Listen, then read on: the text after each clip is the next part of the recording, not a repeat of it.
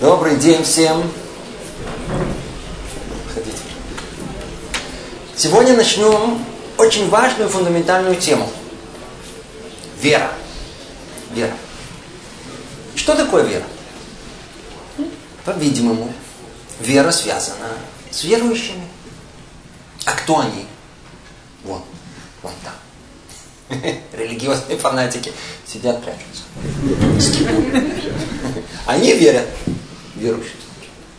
А вот вы скажите, вот, вы верующие? Признавайтесь. Верите, верите? Признаетесь. Вы обратили внимание, как только сказал верующий, э, все как-то вздрогнули. Как-то чуть не по себе стало. Почему?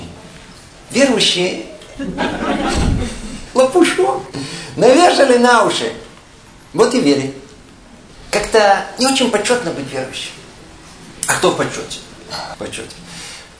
Люди неверующие. То есть э, знающие. Помните, как говорили? Знание – сила. Вера – э, слабость. Можно даже сказать слабоумие. Ведь как мы понимаем, что такое вера? Вот что такое знание? Что-то, что не требует знания, является... Ну, о, о, о. Когда мы не можем что-то потрогать руками, проверить, проверить своими органами чувств, почувствовать. Мы принимаем на веру, что да, это вы правы. Знание, рациональность. Знание можно доказать, пощупать, проверить. Знание относится к разуму. В отличие от этого, вера какая-то мистика. Относится больше к интуиции, ощущениям. Вера – это принять факт без того, что было доказано. Отличие от этого, знание объективно. Поэтому каждый может это познать, а вера субъективна.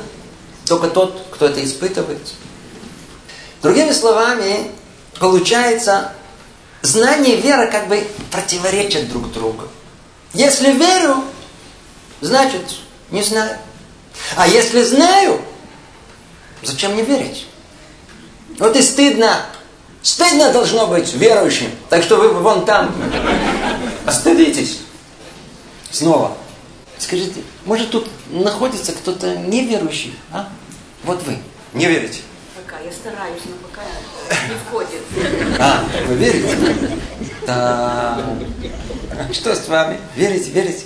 Не верю, не верю, не верю. Не верите. О, значит, вы определенно неверующий. не так однозначно. Я верю в это. Хорошо, вы верите. А вы? Ну, мне же надо найти неверующего. О, может быть, она, она, ну, как вас зовут? Меня зовут Тамара. Тамара. Значит, вы неверующий. Отлично. Мне уже 70 лет. Не надо оправдываться. Ты для чего вы дошли? Я думал, что сейчас тут все верующие будут оправдываться. Оказывается, что все неверующие оправдываются, что они неверующие. Рухашем мы вас нашли. Тамара, вы человек нормальный. Вы не верите.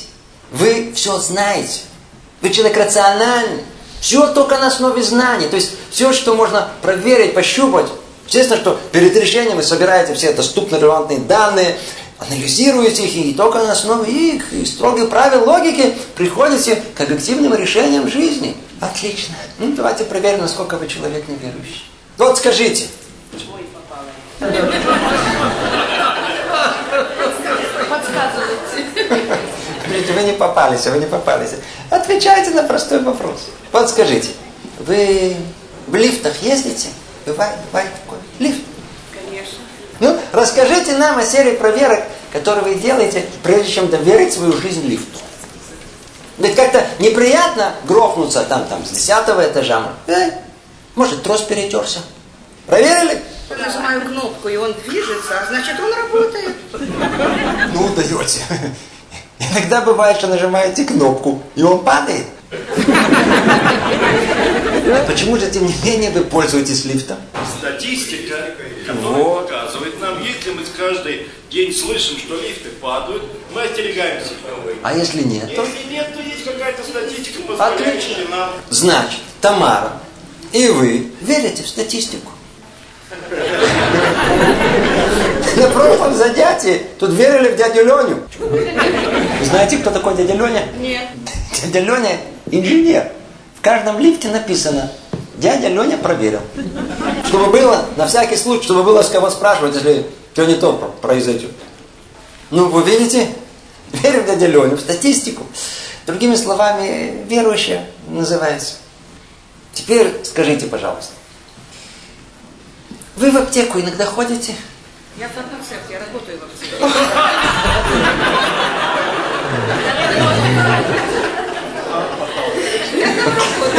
Вы так живете. Здорово. Вы нас уж точно поймете. Вы аптекарь, вы в всем разбираетесь, человек рациональный. А ну скажите, вот современный человек пришел в аптеку за лекарством. Вы ему полагаете, что лекарство ему поможет, верно? Скажите, он это знает или он в это верит? А, ну давайте порассуждаем. Вот скажите, вы специалист. Может ли быть такое, что вот вышло супер новое лекарство, помогает, лечит, все очень здорово, хорошо, все набросились. А через несколько лет обнаруживает, что это лекарство имеет очень страшный побочный эффект. И не знаю, может вы попали в эту статистику. Бывает, бывает. О, ну, видите, пожалуйста, вот вам человек говорит, еще как бывает. Но это еще не все, секундочку. Вы можете сказать, скажите, ну вот по большинству, большинство лекарств, но все-таки да, хорошее, верно. Скажите, а вот бывает такое, что вот формула этого медикамента отличная. Ну, действительно, лечит, не калечит. Ну что, на фармакологическом заводе, там ребята, ну, бывает такое, не проследили за гигиеной или что-то перепутали. Не все время, нет, только один раз. И это то, что вам в руки попало. Бывает? Может такое быть? Да. Может. А может, произвели правильно, но на распасовке перепутали не в ту коробку. Бывает такое? Еще как бывает? Знаете что, или в ту коробку, все нормально, но только что аптекарь перепутал. Не вы, не вы. Случается редко, но случается. Теперь соберите все вместе. И после всего вы берете это лекарство. Скажите, почему вы его берете? Потому что вы глубоко верующий человек. Все на веру, не от знания. Ой, ну это еще не все. А, ну, ну, ну, а вот скажите, вот, мне кажется, вы выглядите таким неверующим. А, мужчина, можно вас спросить? Скажите, э, во-первых, как вас зовут? Леня. Леня? Леонид? Очень приятно. Спокойно держитесь, стойко, не, не волнуйтесь. А ну скажите, мама у вас есть? Я. Ваша? Да. А вы уверены? Как вы уверены на сто процентов? Откуда вы знаете? Про папу не спрашиваем, это не наше дело. Спрашиваем, мама, это ваша мама. Присутствовали на родах, а мама рассказала. А если вы приемный сын, так она вам так и скажет, или скажет, вот, сын, я тебя рожала. А мы верим. Понимаете намек? И так практически во всем. Начали так высоко про знания, только то, что пощупать можно, что проверить. Тут выясняется, что основные события в жизни, все наверх. Глубоко верим, что с нами ничего плохого не случится.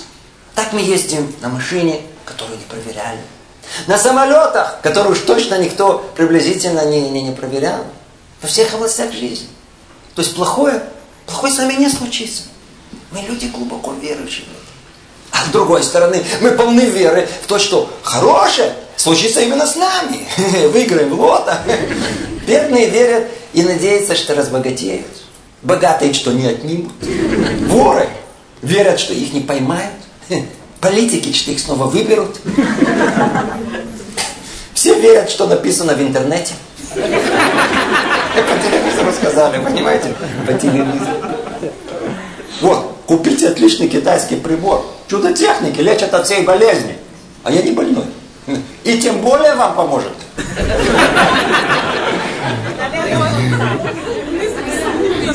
Ну мне не надо. Ну тогда, чтобы вы не заболели, на, берите.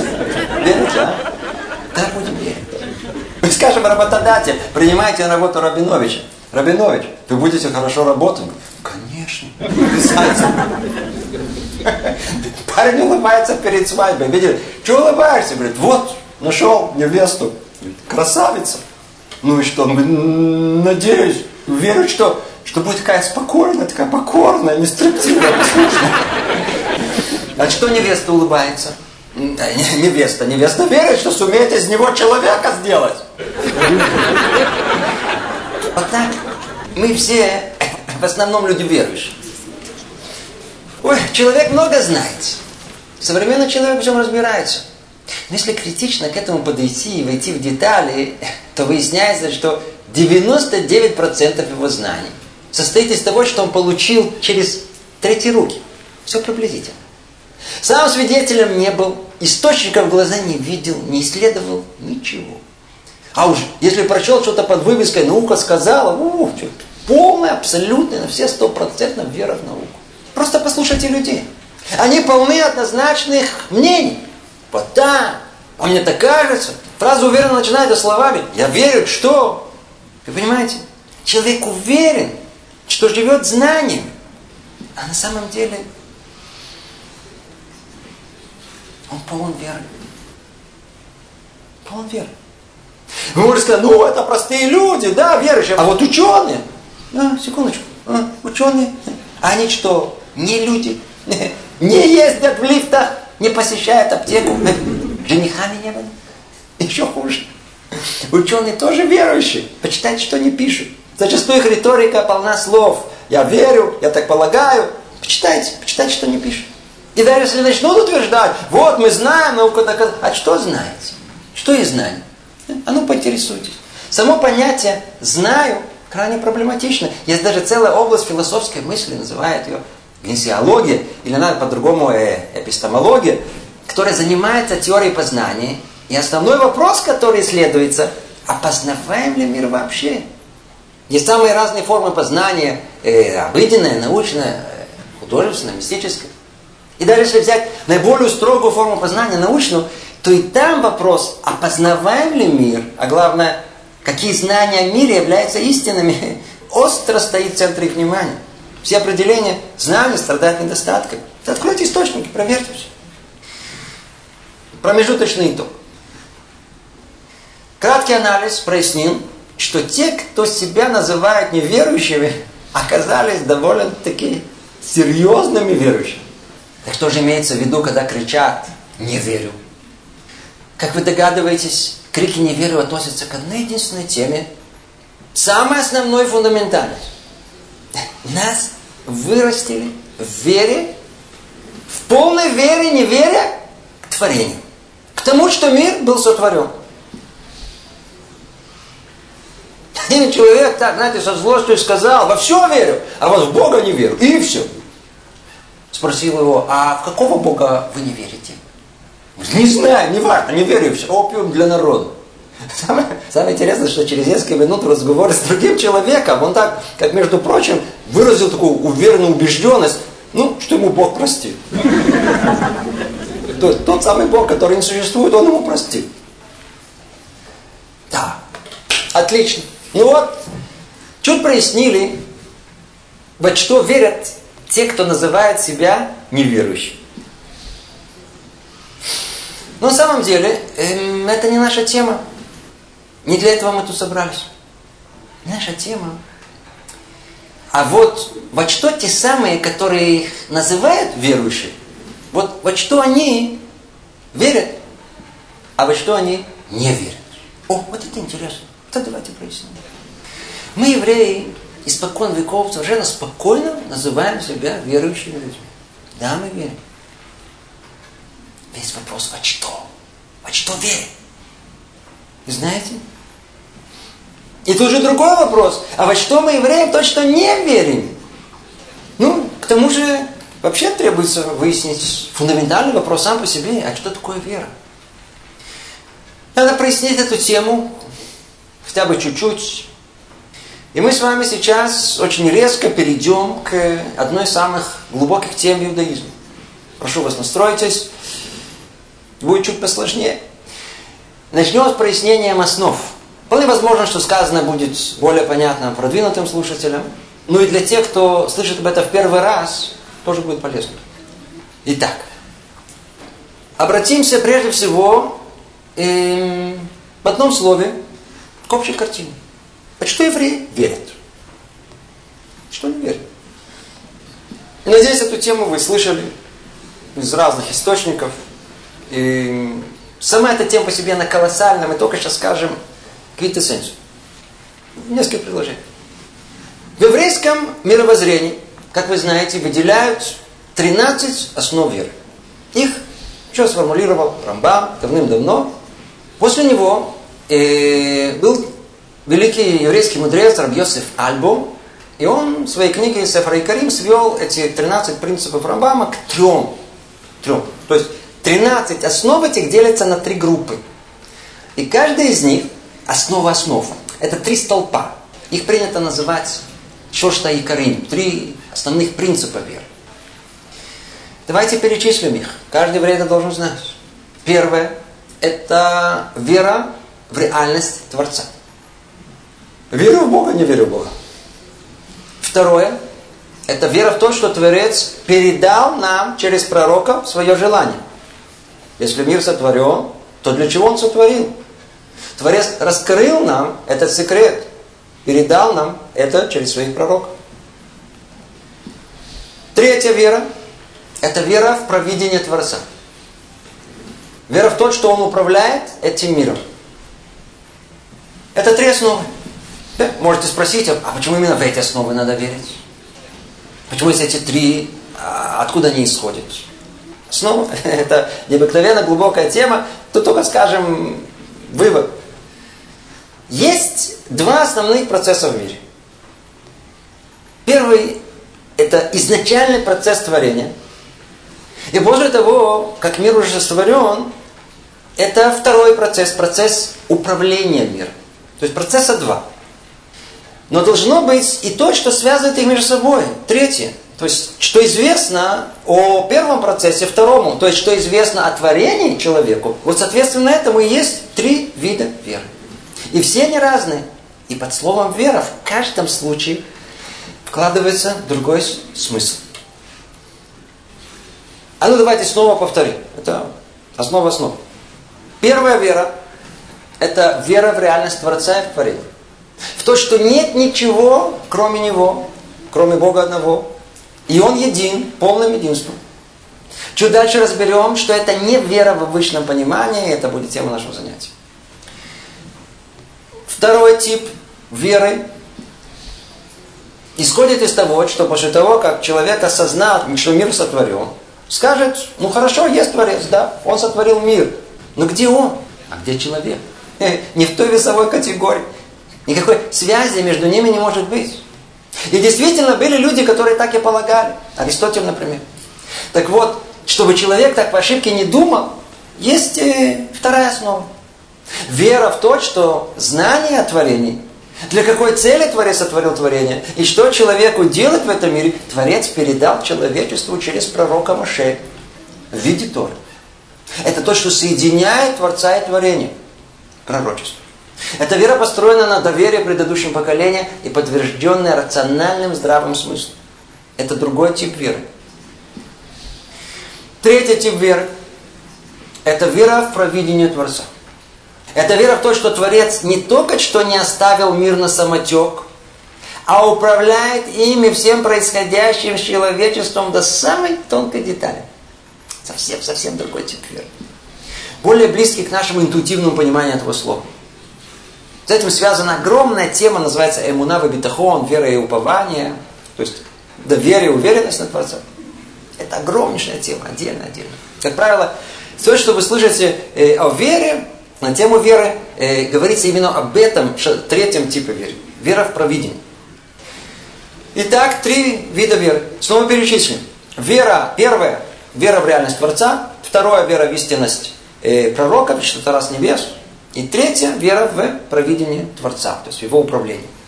В каждом из них скрыто другое понимание понятия веры, и каждое надо учить само по себе. Каждое что-то другое сегодня только о первой основе. О вере в Творца и творение. Эта вера стоит отдельно и принципиально отличается от двух остальных. Ну, давайте углубимся. В чем особенность этой веры? На первый взгляд, вера в Бога – это та самая мистическая вера, которая э, исключает знания, исключает разумное, адекватное восприятие реальности. Это так каждый из нас э, как-то интуитивно понимает, не спрашивая, не выясняя, не разбираясь. А если захотим разобраться? А ну давайте заглянем в оригинал. В то место, откуда мы знаем, что надо верить в Бога. И там нас ждет сюрприз. Заранее извиняюсь, что разрушу кому-то привычный стереотип верующего. Может быть, с ним удобнее жить, но лучше раз услышать, как оно есть в оригинале. Вот смотрите. Источники о вере в Бога мы находим в Торе, в книге Дворим. Там так написано. Познай же ныне и положи, то есть верни на сердце, что Всевышний есть Бог на небе, вверху и на земле внизу. Нет другого. Слышишь? Еще раз. Познай и положи на сердце, что есть Бог. В чем повеление веры? Познай и положи на сердце. Секундочку. А где тут слепая вера? Сказано ясно, познай, что есть Бог. Не сказано поверь. О, тут нас ждет большой сюрприз. Выясняется, что повеление стары у нас познать, знай, не верь. И так иудаизм весь начался с человека неверующего. Наша праца Авраама, он не верил ничему. Он ничему не верил, что ему обучали. Он сам все исследовал, хотел все познать. Во всех наших святых книгах вы найдете повеление исследовать реальность Творца. Ясно убедиться в его реальности, чтобы знать, во что верить. Так повелевает Рамбан. Да. Повторяет в нескольких местах. Познай, что есть реальность. Это одна из мецвод, из повелений, повелений самой Торы. Э, как это понять? Дорогие евреи, у нас э, странная вера. Не то, что можно было себе представить. Да-да, оказывается, еврею вменяется не верить, а знать. Да, знать. Ну что знать? Знать предмет веры. Тара повелевает не верить, а познать реальность Творца. И, и действительно, как может быть по-другому? Как же можно верить или не верить в реальность чего-то? А ну скажите, почему тут вера? Ну только задумаемся. Просто здравый смысл без связи с чем-либо. Вот, например, вот скажите, как вы думаете, может ли быть что вот тут, вот за стенкой, сейчас стоит Рабинович и ест мороженое. М? Да или нет? Сколько ответов есть на этот вопрос? Два. Либо есть, либо нет. Или сомневаюсь. Вы правы. Три ответа могут быть даны. Вы можете ответить «Да, Рабинович за стенкой». Вот лопает мороженое. Второй ответ – нет, Рабиновича там нет. Третий ответ – не знаю. Три ответа. И все три они легитимны. А сейчас обратите внимание, есть еще один ответ. Я верю или не верю, что Рабинович там. Такой ответ нелегитимный, он некорректный. Ведь когда речь идет о реальности, о фактах, то с позиции формальной логики, она эта реальность то ли есть, то ли ее нету. Это не относится к разряду фантазии и догадок. Нельзя сказать, Рабинович, я верю, что он там есть или нет. Он там то ли есть, то ли нет. Вот так и когда исследуют наше отношение к Творцу и творению, то можно утверждать только одно единственное, что творение было или не было. Можно занять легитимную позицию. Не знаю. Но никак не верю или не верю. Почему тут верю? О реальности Творца надо знать. Не верить. Ну, и тогда вы возмутитесь, э, секундочку, вы же сами говорите, что это вера в Творца. Верно, вера, но только по другой причине. Если снова вернуться к э, первоисточнику, откуда мы цитировали, то там указан порядок, который приводит к понятию веры. Как бы понятие веры состоит из двух этапов. На первом этапе, как было сказано, реальность Творца надо понять, изучить, исследовать, докопаться – Ясно осознать. Естественно, в человеческих рамках познания. Это называется этап знания. Веядата, познать. Но это только первый этап. Ну, познал. Что дальше? Поел и забыл? О, только после познания наступает второй этап. Гораздо более сложный. А, познал истину? Теперь не забудь ее. Останься верным. Как и сказано, положи на сердце. Точнее, встань, положи на сердце. Ведь нет смысла в знании без того, чтобы не хранить ей верность. Какой смысл в том, чтобы узнать и забыть? Познать и не руководствоваться этим. Поэтому на следующем этапе приходит самое сложное. Как остаться верным тем приобретенным знанием. Вот это и называется вера. От слова верность. Верность первоначальному знанию, раскрытой истине. Как вы видите, вера это не вместо знания. Вера приходит после знания. Еще раз, два этапа. Не как полагали по интуиции, если верю, то не знаю, а если знаю, зачем мне верить. Не-не-не-не. Не признание чего-то истинным э, без предварительной фактической или логической проверки, без аргументов разума, без доказательств. Как-то построена религиозная вера в определенных религиях мира. Еврейская вера в первую очередь предполагает знание, во что верить. Необходимо прояснить предмет веры, чтобы было что? Положить на сердце. Когда речь идет о фактах, нет места чувства, а только разум. То ли есть Бог, то ли халила нет. Это не относится к чувствам. Только к чистому разуму. Знаю, не знаю. Только после этого приходит второй этап. Усвоение знаний разума чувствами. Сохранение этих знаний в сердце. Вот мы приблизились чуть к определению веры. Вера – это процесс помещения знаний разума в сердце, в центр желаний, в чувство человека. Создание мотивации выполнить телом, что голова понимает. Вера – это верность умозрительной истине, а не чему-то воображаем. Вера от слова верность, сохранять преданность, лояльность. Вот это есть вера. Вот это есть понимание вот этого первого типа веры, веры в Творца. И эта вера состоит из двух этапов. Оба этапа являются обязательными составляющими веры в Творца и Творения. И теперь мы их разберем по порядку. Сначала первый этап от познания, потом второй этап о непосредственно самой вере. Итак, дорогие друзья, вера должна начинаться у нас со знаний. Знаний чего? Реальности Творца. А что это значит? Что есть реальность Творца? Когда тот самый говорил о том, что не верю в Бога и все. Какого Бога ты не веришь? Помните? Вот что вы не верите? Как вы себе Бога представляете? А? Э? Дедушка сидит на облаке такой с пушистой седой бородой, улыбается. Гагарин полетел в космос, посмотрел через иллюминатор и его не увидел. Что вы не верите? Давайте сначала определим, что мы подразумеваем в понятие веру во что. Во что мы, что мы ищем? Что есть, что нету? Понятие Творца означает что абсолютно все, что наблюдается, не наблюдается в мире. Все явления, все следствия, все причины. Все было сотворено Творцом по единому плану. Все изошло из его единства.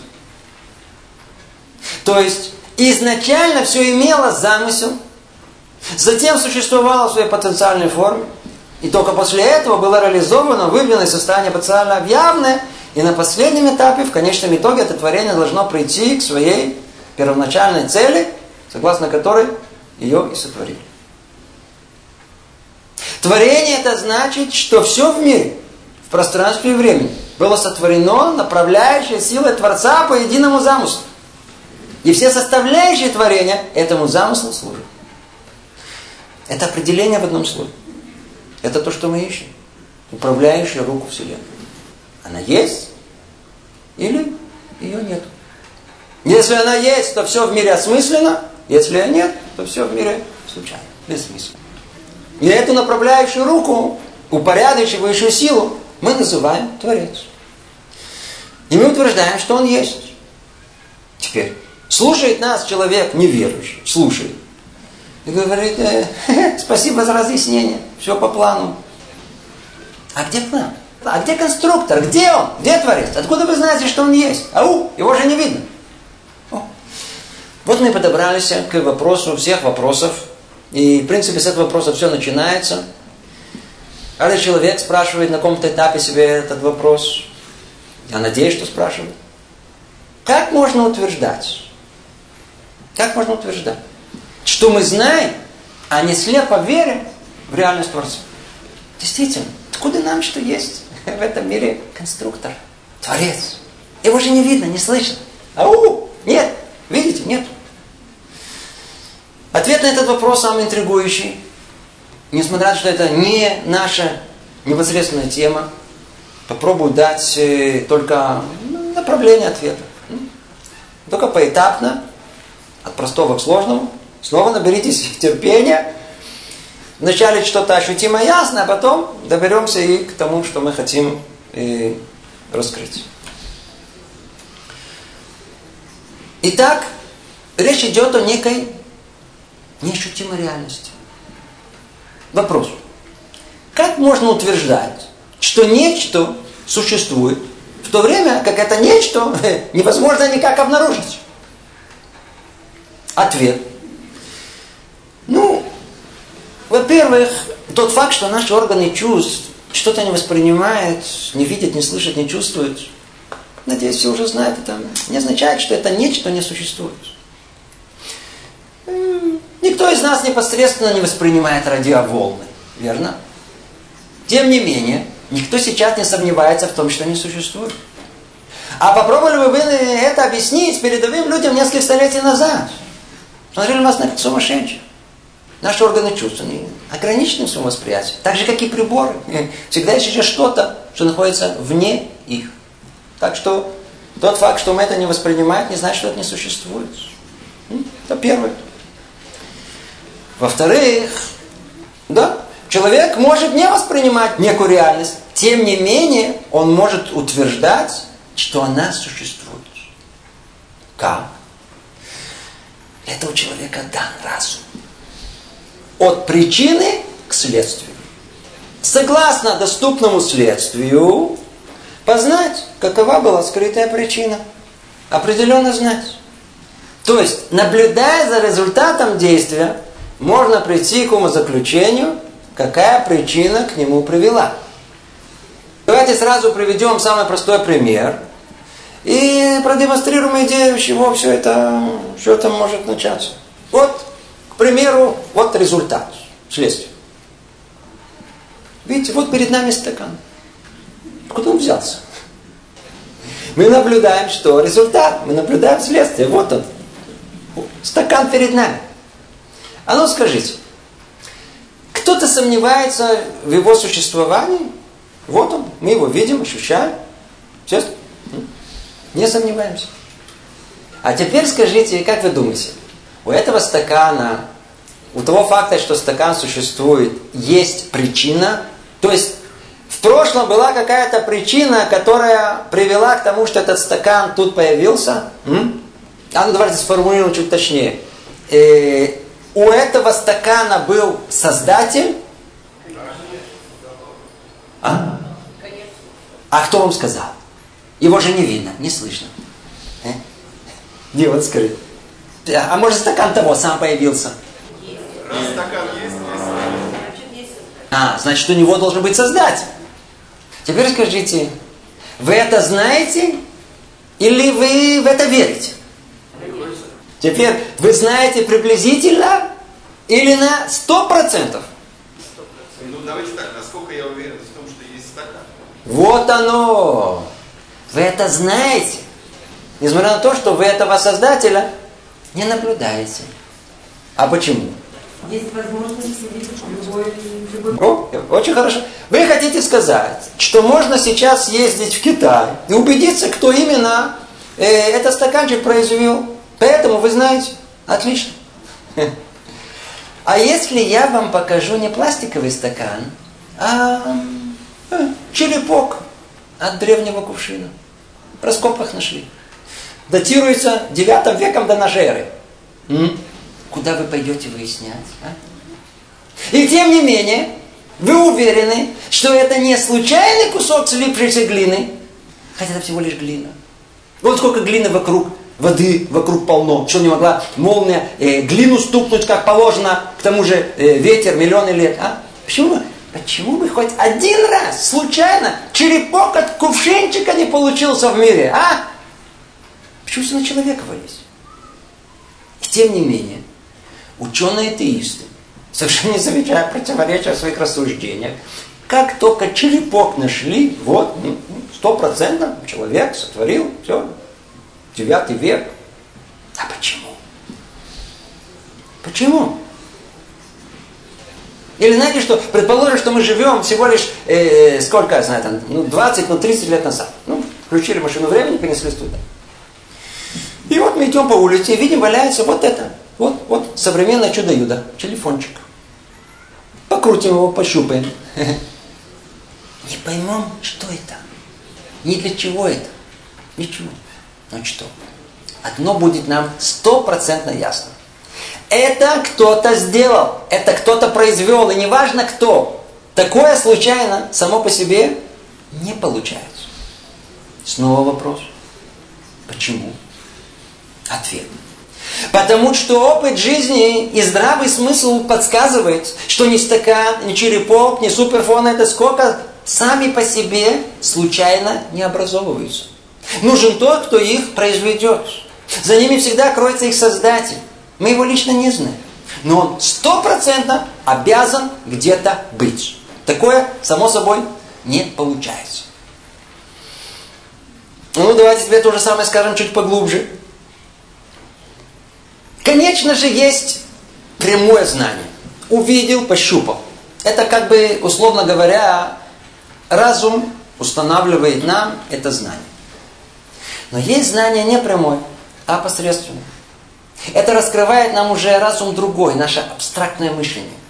Основанное на накопленном опыте жизни, оно обязывает нас полагать, что если мы наблюдаем предмет целесообразный, то есть все составляющие которого строго упорядочены и подчинены единой цели его предназначения, то у нас не вызывает сомнения, что этот предмет не появился случайно, а был запланирован и произведен.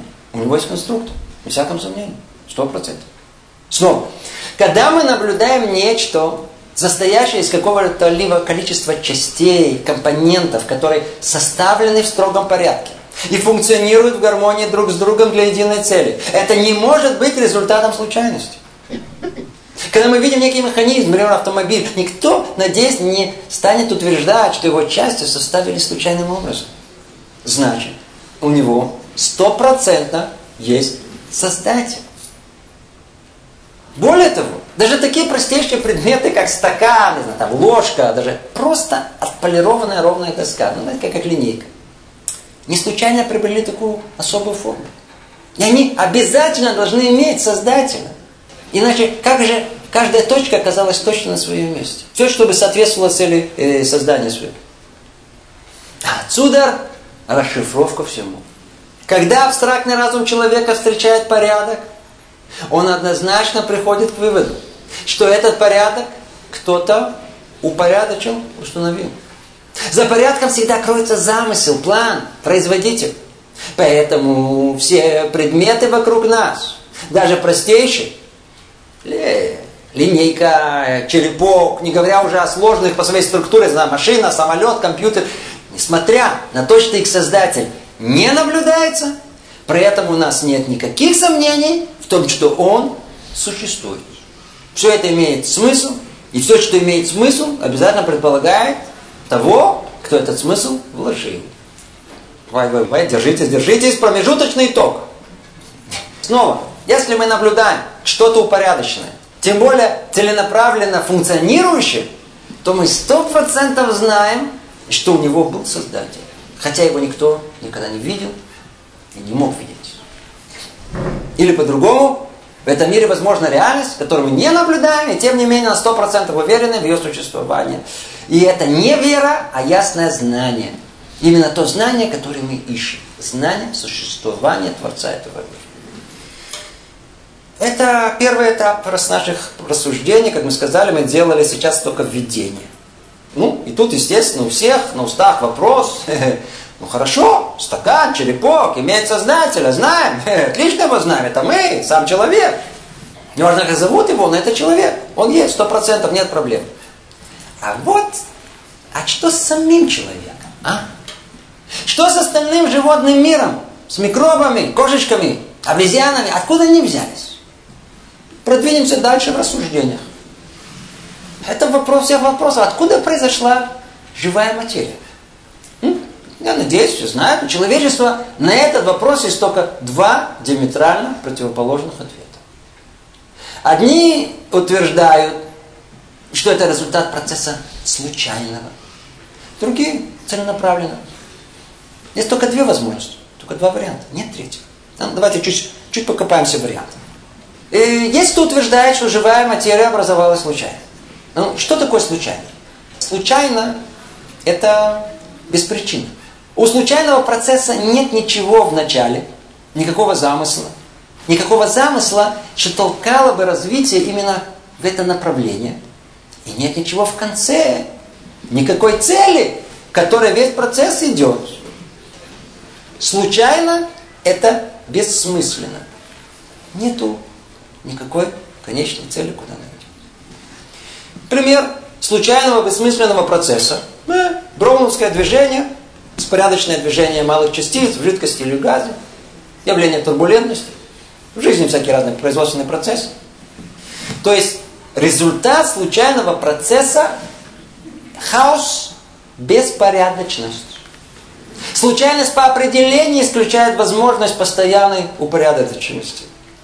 Подчеркиваю, постоянной упорядоченности. Значит, очевидно, что насколько, в какой степени наблюдаемый природный объект упорядочен и функционирует целенаправленно, настолько он не может быть результатом случайного процесса. Если обратиться к природе, то именно научные исследования позволили понять, насколько она упорядочена и функциональна. От, от строгой молекулярной структуры песчинки до невероятной сложности живой клетки во всем прослеживается план. Во всем порядок и синхронная функция. Смотрим, к примеру, клетки любого биологического организма. Работа клетки – это сложнейший процесс – они постоянно делятся, отмирают, рождаются. К примеру, в человеческом организме более чем 100 триллионов клеток. И они соединяются в точном порядке и функционируют в полной гармонии друг с другом. И все для единой цели. Потребление пищи, сохранение жизни, продолжение рода. Все в полной гармонии. Каждая клетка имеет свою специфическую роль. Находится строго на своем определенном месте. И выполняет только непосредственно свою функцию.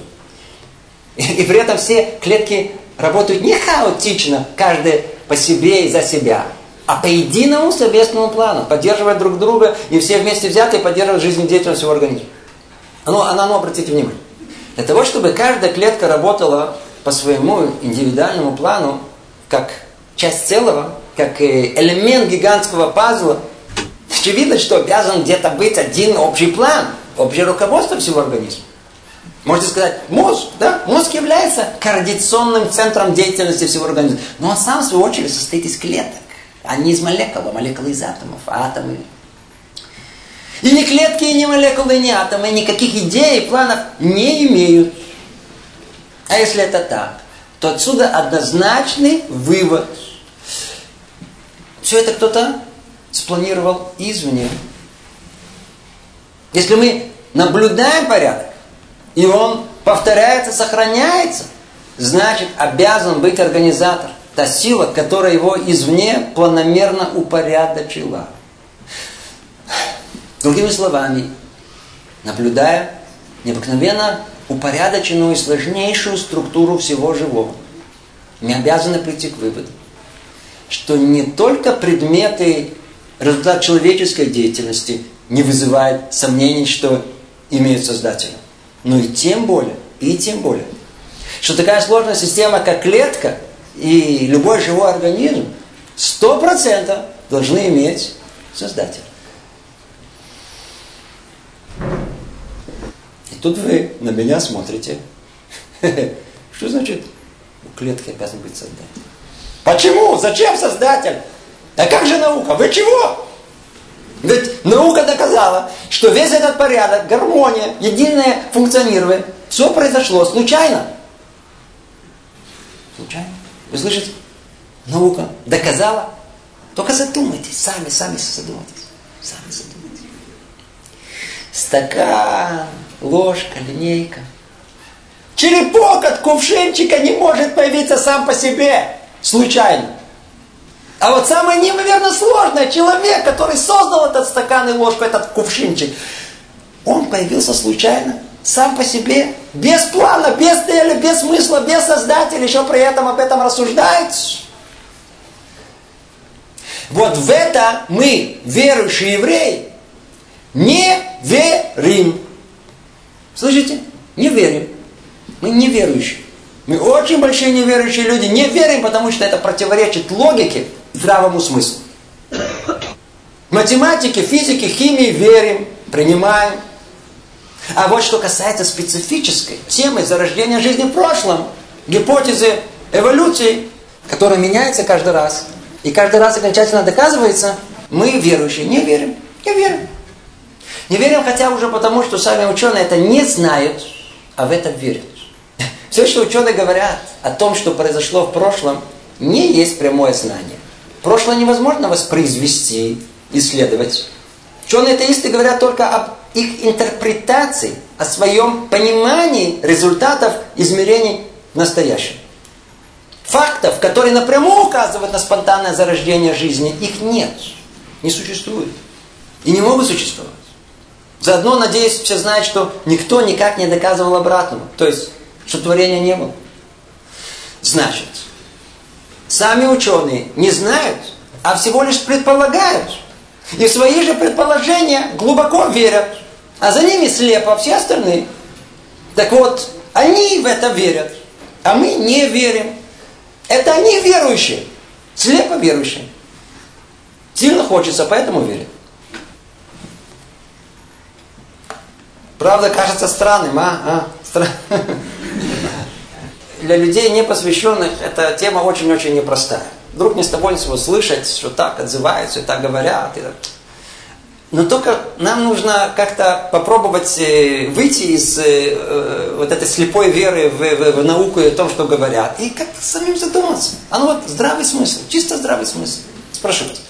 Вот скажите, когда вы наблюдаете необыкновенно сложный организм, который функционирует в полной гармонии и порядке, скажите, что здравый смысл и опыт человеческой жизни вам подсказывает? Что более вероятно? Это образовалось случайно, без направляющей руки? Или было изначально сотворено по плану? Очевидно, что это что должно быть сотворено. Это ясно любому здравомыслящему человеку. О, оказывается, это ясно здравому смыслу, разуму, только при условии, что он не предвзят, не подкупит. А когда, увы, разумом человека движет не чистое желание познать, а заранее принятая идеологическая установка, априори, что творение не было и быть не могло, то тогда ясно и очевидно становится обратное для них. Конечно же, все живое образовалось случайно. Это не вывод, это исходная точка рассуждения, аксиома. Теперь, после того, как это принято, как неоспоримый постулат, это порождает гигантскую загадку. А как эта невообразимая сложность сама по себе образовалась? Как это произошло? О, слушайте внимательно. Вот тут-то и находится невероятный вызов человеческой мысли. Как исхитриться? И доказать практически недоказуемое. Вот это интересно. Смотрите, свалить все на Бога, это значит, что не будет ни одной диссертации. Теперь же, а ну раскини мозгами. А как все это образовалось? Так. И тогда, когда сильно хочется, и один выдвинул идею, то тут же все поддержали. И такое придумали. Ну что? Вы слышите? Только вдумайтесь сами, без авторитета и постоянной промывки мозгов с раннего детства. Атеисты ученые после титанических усилий обнаружили, что существует вероятность на 0.00000000000 тысяча нулей 0,001 процент, что упорядоченное могло образоваться случайно. Что они говорят? Возникновение жизни в данной конкретно наблюдаемой Вселенной имеет вероятность порядка 10 в минус 1018. Здорово. А что это значит? Это значит, что на 99.99999 и так тысячу девяток 999 вероятность, что это было сотворено. И после всего мы должны верить в спонтанное заражение жизни? Мы в это не верим. Только подумай, чтобы основать свою гипотезу, они построили невероятно сложные теории, как это вообще могло бы произойти, и преподали их для нас так, как будто это то, что произошло на самом деле. И в это они хотят, чтобы мы верили. Верьте сами. Вы верующим, мы нет. Тут нет места подробному разбору. Тема эта, тема колоссальная по своему объему. Кто, кто хочет разобраться, есть восемь просторных занятий на тему вторая наука. Тут это, тут это не требуется. Не удержусь. Только перечислим несколько мыслей. Очень-очень коротко заголовка. Знаете, надеюсь, э, все знают, что ученые атеисты утверждают. Они утверждают, что много миллиардов лет назад произошел взрыв. И из него постепенно Постепенно-постепенно мы с вами образовались. То есть, когда-то взорвалось, и вот видите, мы с вами сидим. Удачно взорвалось. Частицы бились друг от друга, бились. Хорошо бились, пока в люди не выбились. Скажите, как можно утверждать, что из взрыва энергии может появиться сознание человека, его абстрактное мышление, которое этот взрыв теперь исследует. Как из бессмысленности сформировалась осмысленность сама по себе. Этому нет никаких прямых доказательств, нет никаких примеров, которые непосредственно это могут э, нам доказать. И они хотят, чтобы мы в это верили. Пусть они верят. Мы в это не верим. Не верим. Не верим. Не верим, ведь в этой области исследований неведомого гораздо, гораздо больше, чем известно. Надеюсь, вы знаете, вот исследование той самой сингулярной точки большого взрыва, где никакие известные законы природы не работают, и прямое исследование тоже невозможно. Долгое время оставалось там, псевдонаучно. Только в последнее время ученые начали спрашивать основополагающий вопрос. А что произошло той начальной точке Вселенной? в самом начале, в момент взрыва. При этом очевидно, что если не понять, что там произошло, то нет понимания ответа на все остальные вопросы, откуда появилась жизнь. Все остальные построения бессмысленны. Все, что потом построят, это из этого, это так, это возможно так. Основано. Смотрите, везде царит закон сохранения массы энергии. Так откуда взялась вся колоссальная энергия, которая взорвалась? Чего вдруг ей надо было взорваться?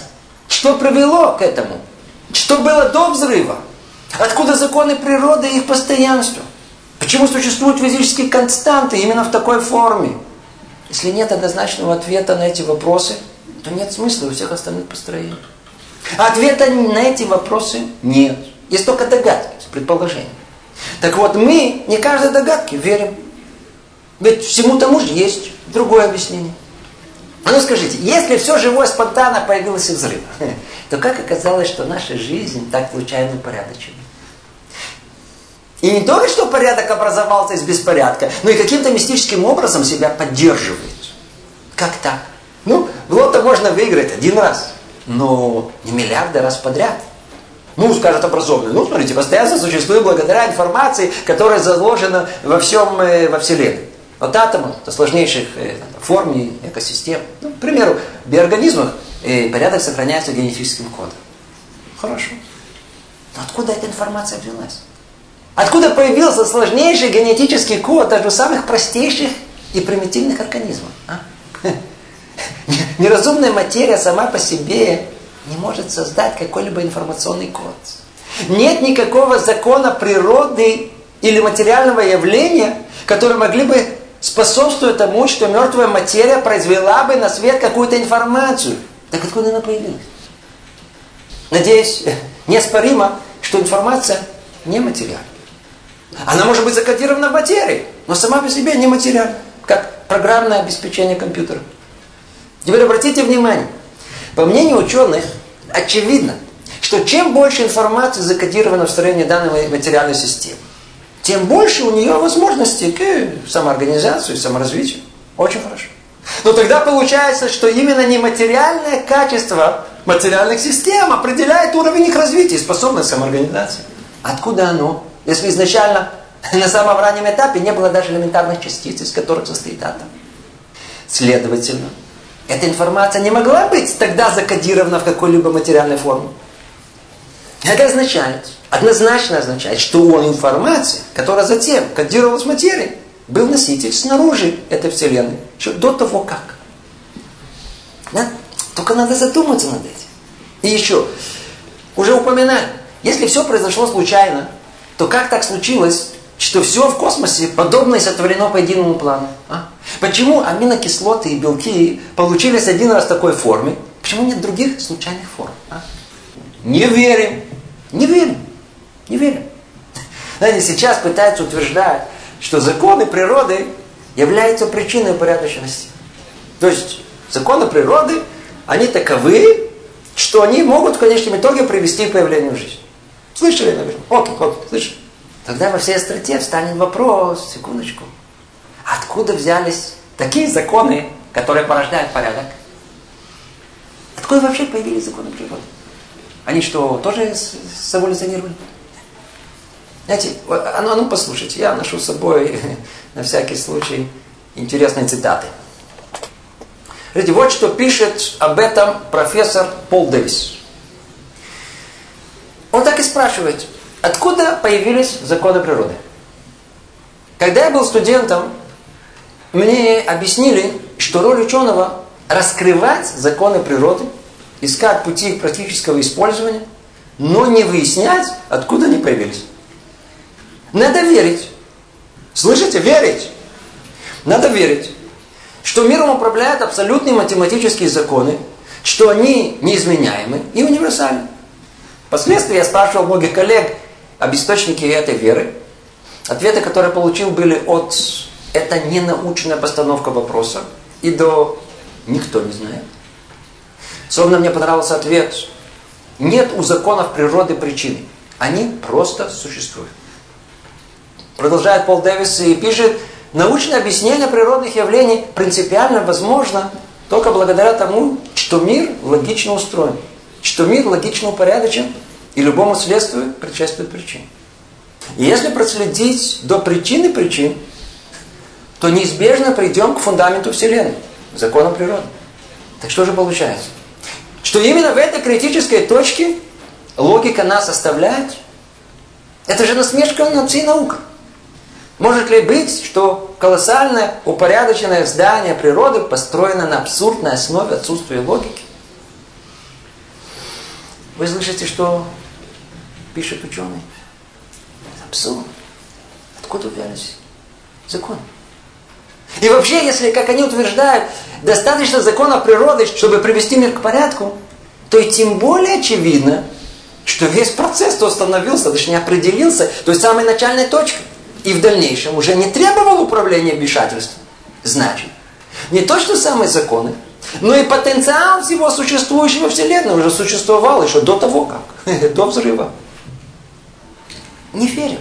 Не верим. Не верим. А что вы скажете по поводу того, что многие основные ведущие ученые мира довольно-таки часто выражали свое удивление и восхищение? А почему природа повинуется математическому описанию? А? Чудо чудес. Почему так? Если это так, то очевидно, что это является признаком наличия некого единого проекта, который может быть выражен математическим языком. И снова, он обязан существовать до того, до взрыва. Но не все согласны, что математика не находится в мире материального вообще. Она ее описывает, но никак в ней не находится. Так откуда она появилась? Что, тоже э, эволюционировал? Не верим. Задумайтесь. Ведь это абсурд то, что хотят нас убедить. Скажите, если человек клетки, да, то есть, что такое клетки? Клет, молекулы, атомы, атомы. Скажите, для чего молекулам этика и мораль? Для чего самопожертвование, альтруизм? Скажите, зачем ему хотеть жить? Зачем молекулам хотеть с такой страстью размножаться? Для чего? Для многих шок узнать, что у науки нет никакой теории, как нейроны создают мысль. Кто именно в зрительном центре мозга видит, что за молекулы атомы слышат. Не верим. Не верим. Не верим. Мы, верующие евреи, в это не верим. Добавим ко всему сказанному, что наука воспринимается в массах через популярное изложение, как ультимативное абсолютное знание. Наука стала своего рода, своего рода религией. Даже получив высшее образование, подавляющее большинство просто верят научной элите, сами ничего не проверяя. Просто не утруждая себя ни малейшей проверкой, даже задуматься приблизительно, чем нас в этой области кормят. А сами ученые, кстати говоря, те, которые действительно находятся на передовой научного исследования, большие ученые, они ясно осознают, что наука не претендует на абсолютную истину познания мира. Они строят теории, они ищут новые пути, очень легитимно. Прогресс и поступательный процесс изучения природы продолжается. Поэтому никто не может гарантировать, что сегодняшняя истина не превратится в ложь на завтра. Кто там наверху, это прекрасно знает. Все научные утверждения о зарождении жизни – это набор определенных концепций, как это могло бы быть, как это могло произойти. И не более. А с другой стороны, все самые знаменитые ученые тем или иным образом говорили о некой э, высшей силе. Одних цитат Эйнштейна вот так достаточно. Нажмите на кнопку, сейчас вся информация доступна нажатием одной кнопки. Ученые полагали, что мир не мог сам по себе организоваться. И что еще невероятнее, после этого упорно поддерживать этот порядок. И великие ученые напрямую говорили о Творце как о высшей силе. Может быть, они не признавали его управляющим нашей жизнью, но, очевидно, рассматривали как планирующего, управляющего процесса во всей Вселенной. Приведу одну маленькую цитату. Пишет э, Вернер Гейзенберг, один из отцов квантовой механики, лауреат Нобелевской премии, пишет так. Насколько наука раскрывает, что мир упорядоченный, настолько больше ясность, что был тот, кто это упорядочил. Слышите?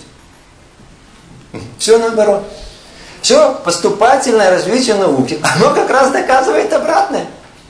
Насколько наука раскрывает глубину и сложность, что мир упорядоченный, настолько еще большая ясность, что был тот, кто это упорядочил.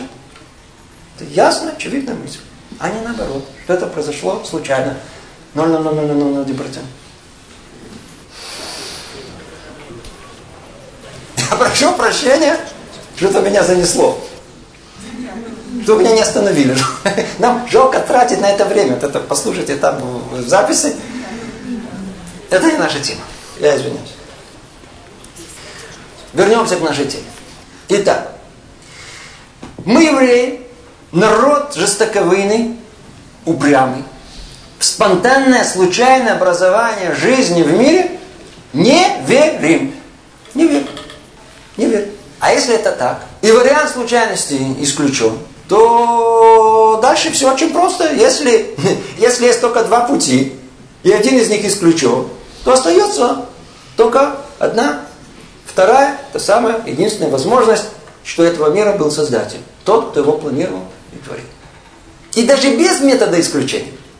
Достаточно, что когда мы наблюдаем удивительный порядок и целесообразность и во всей природе, и в человеке, и в человеческой истории, неизбежно непредвзятый разум приходит к выводу, что за всем этим кроется направляющая рука, кроется план. Ведь очевидно, что если есть порядок в самом объекте, есть у гармония, целесообразность его функционировании, значит есть тот, кто этот порядок установил. Сам этот мир, более чем какие-либо аргументы, свидетельствует о своем Создателе. В принципе, нужно было бы теперь привести многочисленные невероятные примеры гармонии в природе, которые, которые позволяют развитие жизни. В науке этому дали даже название, называют антропный принцип.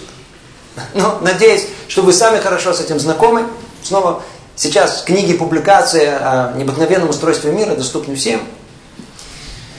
Итак, подведем итог сказанному. Наше мировоззрение строится не на туманной, слепой вере незнания, а на ясном и однозначном знании, что у нашего мира есть Создатель. Сто процентов. Это и есть первый этап веры. Познай, как это написано в Торе. Познай, докопайся, раскрой истину. Так что, все сто процентов знать, что есть Бог? Возможно понять. Однозначное утверждение у, у многих создает такое неловкое ощущение. Смотрите, смотрите, когда говорим о 100%, это нервирует. И вообще люди не любят слушать что-то убедительное. Знаете, такое вот по, по отношению к Творцу. Очень пугает. На самом деле вы спрашиваете очень легитимный вопрос. Всем ли на 100% ясно, как мы тут описываем? Ответ. Действительно, не, не, не, не всем. Слушайте только сейчас внимательно. Все зависит от самого человека. От того, в какой мере он утрудил себя этим вопросом. И чтобы ответить, э, придется перейти от логики к психологике. Знаете, однажды разговаривал с одним человеком на эту тему. И он был сильно недоволен тем, что современный человек вообще так может думать, и религиозный, как это что-то дикое для него было, совершенно дикое. Спросил его, скажите, а сколько вы уделили этой теме времени? Сколько читали, задумывались, спрашивали, спорили, выслушивали противоположное мнение, пытались его понять? Знаете, что он мне ответил? Чего? Чтобы я еще на это время тратил? Что мне делать нечего? Это был интеллигент. Так вот, на основе таких раздумий, в кавычках, он составил себе стопроцентное мнение. Не верю и все. Рациональный человек. Понимаете? Чтобы прояснить для себя истину, мир сотворен Творцом или мир случайен, надо хотеть это понять. Хотите раскрыть глаза, увидеть этому, уделить этому внимание, время, смотреться в порядок, гармонию, осмыслить все это. Вопрос о реальности Творца зависит от того, на какую степень осознания мира человек сам себя поставил. Знаете, э, э, в этом смысле можно условно разделить всех на верующих, сомневающихся и знающих. Как бы три уровня. Первый уровень – это подавляющее количество народа населения. Им даже в голову не придет утрудить себя мыслями о причинах творения. Для чего? Причем тут это? Они ищут не истину, а удовольствие, комфорт, покушать, поспать, поразвлечься, имейл проверить, жаждут почета. Живу, здоров, холодильник забит, крыша не капает, плоский ящик исправно работает. Ну скажи, что еще надо? А? Разве чтобы не сглазили.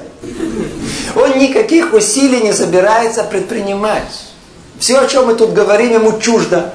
Он с трудом может рассмотреть создателем за стаканчиком – а что уж говорить за всем миром? Только то, что под его носом. У таких людей нет свободы выбора. Они ее сами у себя отняли. Все они верующие, слепые верующие. В свои доморощенные идеи, случайность, то, что люди сказали. И вот им, им сто процентов ясно, что нет Творца. И не может быть, ведь они же его не видят. Только то, что под носом. Это один уровень. Но есть кто ступенью повыше. Ну, давайте назовем их сомневающиеся. Они, да, интересуются.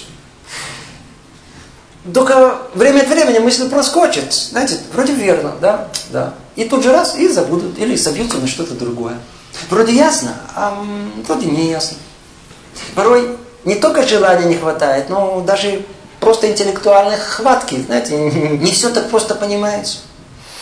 Люди на таком уровне, они могут быть и людьми светскими, и людьми религиозными. Им реальность очевидна и не очевидна. Поэтому такие светские остаются светскими, а религиозные – религиозными. Да? По инерции.